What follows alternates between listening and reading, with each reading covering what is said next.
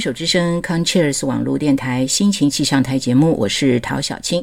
今天我们专业人士访谈人很开心能够邀请呃台大医学院啊呃消费护理系 护理系 呃肖飞秀这个肖老师，嗯，你呃在上次跟我们讲了这个非常。振奋人心的一个一个个案啊，就是呃，在忧郁症又是癌症的病患，怎么样在面对自己生命非常低潮的时候呢？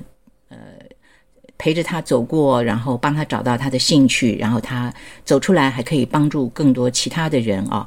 那我相信呢，其实呃，在生病的时候，人比较没有能量，呃，总是会。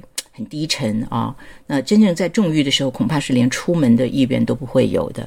对，我觉得这个时候大家要去接纳自己的无力感。嗯嗯，因为这个是任何人，我觉得人的一生中，如果我们回想自己今天不管有没有得癌症，人一定有那种无力的状态。对，那我觉得不要再去苛责自己，去接纳那个本来就是一个会经过的一个过程。嗯嗯嗯，对你现在讲到苛责自己啊，我就发现有很多人都会有这种倾向。他会不喜欢自己这个状况，然后呢，希望自己可以走出来，可是又没有能力，因此就会非常的那个很多的，你知道那个苛责到非常厉害的时候，就是变成自我憎恨，就是恨我自己为什么呃还不好起来，为什么辜负了那么多人对我的期望跟对我的爱啊，或什么什么什么，那个东西其实是呃我们看到会觉得非常非常难过的，对不对？对，因为我觉得有有些事情是，就好像很多病人讲说他吃不下，那家里人是很难去理解说你怎么不努力吃？那这种生理的状况会导致病人真的很困难的时候，我觉得那种无力的状态，大概就像病人讲的，大概只有癌友自己能够去体会那个过程。所以我常常觉得说，我们呃周遭的人，或者说正在经历这个生病的人，我觉得用一个接纳的方式去接纳一个生理他会经历的。一些很无力的状态，不是走心理，而是生理本身就是有这样的一个过程。嗯嗯嗯，你这个谈到一个很重要的重点啊，因为你知道这个呃，一个人生病了，那一家人都会一起啊。掉入一个好像漩涡一样啊，因为呃，家人因为基于对他的关心和爱，总是希望说，呃，看到他可以这个很快的在不单是在呃身体上面会好起来，心情上也要好起来啊。对。但你你真的讲，你说你你要接纳这一句话讲起来好像很简单，但实际上好像不那么简单呢。你能不能告诉这个，特别是身边的家人们？因为我觉得家人。非常重要，家人第一个先接纳了，才能够帮助到那个真正生病的人，对不对？对，所以我所以那个步骤真的真的，我我是觉得很困难的啊，但是不是做不到，所以要知道一些方法，对不对？对，我觉得大家就是我通常都会跟大家分享，就是说这个疾病本身，还有这个治疗的本身会发生的事情，那病人跟家属就可以从比较生理的角度去体会，这是一个。自然过程的一个机转，那生理本来就有一个历程，那周遭人怎么样一步一步的去去找到一个方式？那好比说，如果刚开始吃不下或吃不不吃不好，那他可能就要去找到说，哎，我可能每次化疗，我大概是不是到第三天、第四天、四天之后、五天之后，我就开始恢复了？嗯，那找到自己生理的一个习惯的机制之后，我们再从后面的时候再增加这个食量。那前半部的时候，我们少吃点没关系。系，那这样子的一个过程比较能够接纳，原来生理它有它自己的一个节奏，那这个大家就不会说操之过急。为什么还不能看到一个结果？嗯，那我我觉得就好像煮饭，它就是需要时间，时间到了才能煮熟。所以大家如果呃一直要一直要看到结果，反而会造成自己更多的焦虑。那我最近去病房看一个癌症的病人，那好像他就是呃觉得自己为什么会这么。呃，就是使不上力，然后大家都觉得他得了忧郁症了，嗯，那他心情更糟糕，然后瘦了非常多。嗯，那我去看他的时候，他说：“老师，你看我瘦了二十公斤。”我说：“对呀，这样子自己都会吓到的。为什么我不能控制我自己的体重？我怎么变成这个样子？”嗯嗯，那我就跟大家说：“哎，其实在这个疾病的过程当中，会有一个过小度的过程会这样。那我们先慢慢一步一步的，先从食物上。”会跟他讨论，或许我们怎么烹调，然后慢慢从一些比较简单的运动，慢慢配合食物，慢慢产生一个肌肉的力量，逐步去恢复那个力量的感觉。那有时候病人就觉得说，哎，这个是一个忧郁吗？我说，或许是不是忧郁不是那么重要，而是说我们先让接纳自己这种生理无力的过程，我们一步一步的去从饮食还有简单的运动去增加自己的一个动力。那当你有这个动力的时候，有一种小小的能量上来的时候，自然的心情就会不一样。所以改善心情，不如我们回到原来的地方，从生理上去听到我们身体真正的声音，去一步一步的恢复这个身体的节奏。那这个是我们可以做得到的。那后来他就跟我说。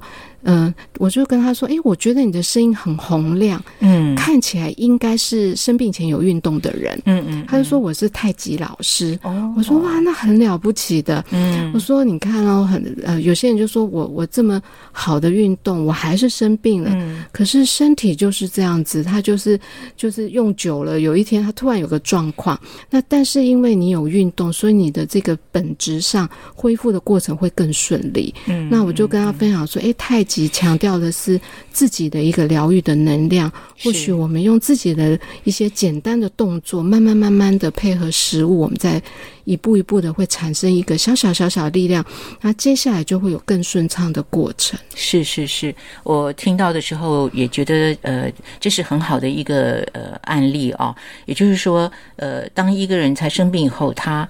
呃，因为治疗的期间啊，老是吃不好，心情也不好，然后瘦了二十公斤。那换成任何一个人都会担心。对。那呃，所以呢，呃，当开始有这个疑心疑心病了，就说啊，怀疑自己这样那样干什么的时候，那就更糟糕，因为呢，他就会变成有很多的负面思考。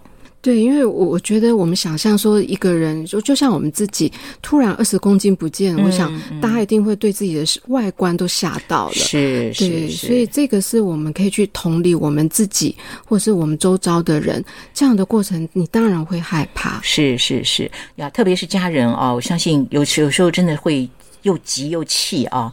那呃，这些东西其实看在病人的眼里，他就更加会加深自己的自责，那个苛责，对不对？对。所以怎么样是大家一起可以接纳？就是说，他真的身体上面确实是没有胃口，确实是吃不下，而不是真的想要呃，这个这个躲避啊，或者是想要。呃，跟你这个呃，因为有的人会觉得说，啊，他从前很乖的，他现在是叛逆期，也有人这么说，对不对？家属说唱唱反调，对对，唱反调啊。那真正吃不下的时候，像刚刚肖老师提醒的很好，就是说，也许烹调的方式要改变一下啊。甚至有的时候呢，我自己有听说，就是说，就让他吃冰淇淋啊，因为那个可以增加很多能量。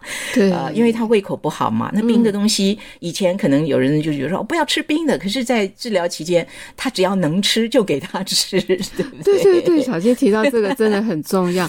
有些人就在呃，就是化疗状况，就口口口欲上就觉得非常差的时候，哪怕就有时候我跟病人说，那你会不会想吃泡面？他说会，老师，我我想。可是家人都不给我吃，可是我真的对其他东西我没有胃口。我说没有关系，我们先从一个小的泡面，那我们在这个佐料上，我们不一定要全放。对对对。对，然后开始有觉得好吃，然后就开始从一个很简单的肉燥面，然后加了几个贡丸蛋，哎，开始觉得说我不是完全不能吃，我不是快死掉了。那有这样的基础之后呢，我们再慢慢慢慢的用一些呃不同的烹调方式。所以有时候家属不要太。害怕说，诶，这个不健康，你不能吃。但是我们知道说，化疗到一个阶段的时候，那个味觉，嗯，有时候会改变的很奇怪，嗯，有时候东西进去变苦的啦，有些东西进去变酸的啦，那个不是病人他故意找大家麻烦，他确实是有这个过程。对对对，那个我觉得就很像很多病人讲的，如果没有经历过，很难理解，嗯，这这这种这种很艰辛的一个历程。是，所以接纳真的要。从很小的地方来，呃，开始啊。那还有一个很重要，就是说，呃，也许，呃，刚好你家里的这个病人，呃，他的症状就是跟你所读到的书里面所提到的可能都不一样的时候，也不要觉得说尽信书啊，真是不如无书，你知道？就比如说，哦，书上没有讲过这种啊，呃，但是偏偏因为你知道人那么不一样，对不对？对，书上的东西只能去或者网络上的东西，真的只是给你参考而已。我我是建议大家，就还是要跟专业的营养师或护理师、临床多做讨论。那因为有时候病人都吃不下，你看他一直瘦，病人都会觉得说我是不是快死掉了？嗯，那其实上就是一个食欲过程的一个改变。那我觉得先让他自己知道说，哦，原来我还是可以吃的。嗯，那对病人来说是有一个很不一样的一个希望的感觉。嗯，所以大家不要太害怕说，呃，不健康不能吃，其实就是一个偶偶尔的一个过度的一个呃。适当的使用，那个是没有关系的。是，这提醒真的是非常的重要啊！好，我们今天先谈到这边，下次继续再跟夏老师聊。好久没有陪伴你，同坐在黑暗里，离开人们的眼睛，只剩下我和你。好久没有吻过你，是不是还哭泣？却没想到你的心已受伤这么深。情人的伤心不一定是为了分离，沉默无语的相对，好多话在心里想哭。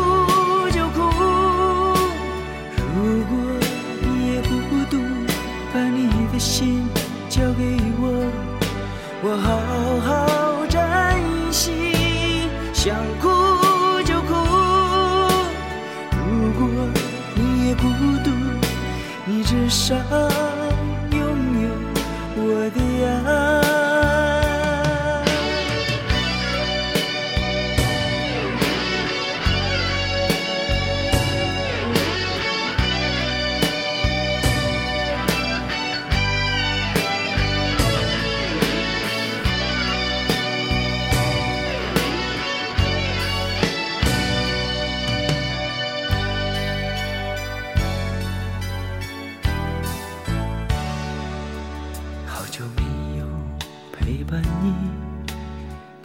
坐在黑暗里，离开人们的眼睛，只剩下我和你。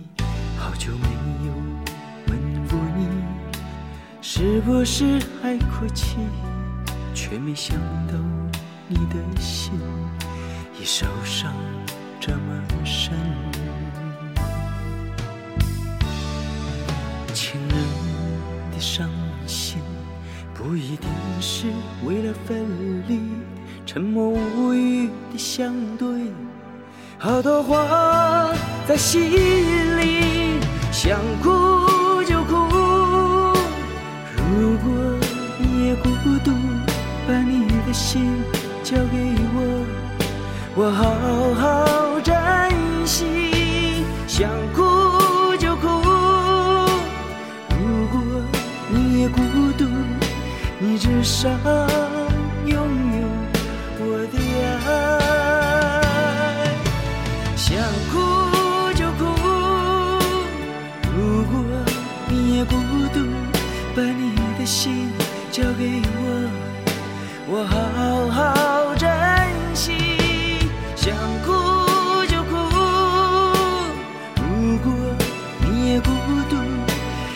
如果你也孤独，你至少。